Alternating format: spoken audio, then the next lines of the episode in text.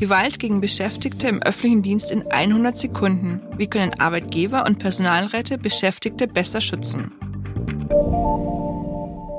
Beleidigungen, Bedrohungen, körperliche Angriffe. Beschäftigte im öffentlichen Dienst werden immer öfter Opfer von Gewalterfahrungen.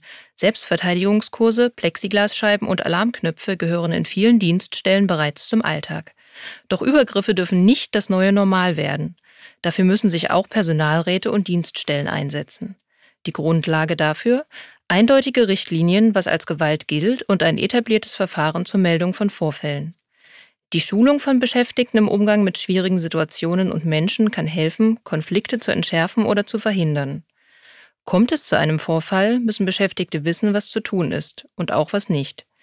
Können sie einen aufgebrachten Kunden mit geschulter Kommunikation etwa noch selber handeln, ist spätestens bei Handgreiflichkeiten oder beim Einsatz von Waffen Schluss dann muss klar sein, jetzt sind Sicherheitsdienst und Polizei dran. Und nach einem Vorfall? Ein Notfallmanagement inklusive psychologischer Ersthelfer sollte in jeder Dienststelle existieren. Dazu gehört die jederzeitige Gesprächsbereitschaft von Vorgesetzten und auch die Unterstützung beim Ausfüllen von Anzeigen. All das gehört zu einem effektiven Sicherheitskonzept, das per Dienstvereinbarung geregelt werden sollte.